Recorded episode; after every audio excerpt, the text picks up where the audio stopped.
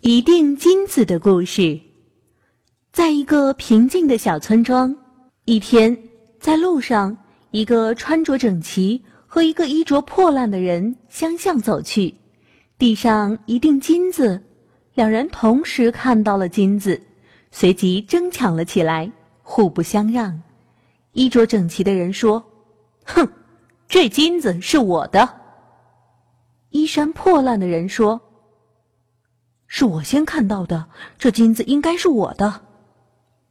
路过的人看到两人争抢，无不指责穿衣整齐的人。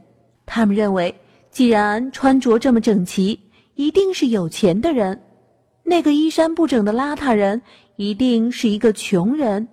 身为有钱人，为什么还要跟穷人去抢那一点点的财富？为什么不知道同情穷人，帮助穷人呢？大家都猜想。衣着整齐的人一定是个吝啬又自私的守财奴。两人争辩不休，谁也不让谁，最后只好去当地的官府，让法官来定夺。经过一番查证，最后法官对衣衫破烂的人说：“你虽衣衫不整，但却是当地有钱的大户。”竟然和一个穷人去争抢金子，真是让人觉得羞愧。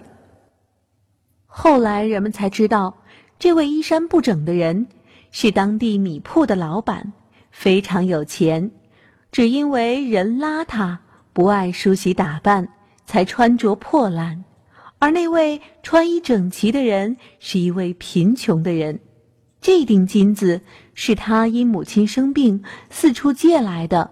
不料不小心丢在了路上，人虽贫穷，但却不忘打理自己。最后，官员把金子还给了这位衣着整齐的人，人们这才意识到，外表看到的不一定是真的。在没有知道真相前，切不可过早的下结论，去评判是谁的对错。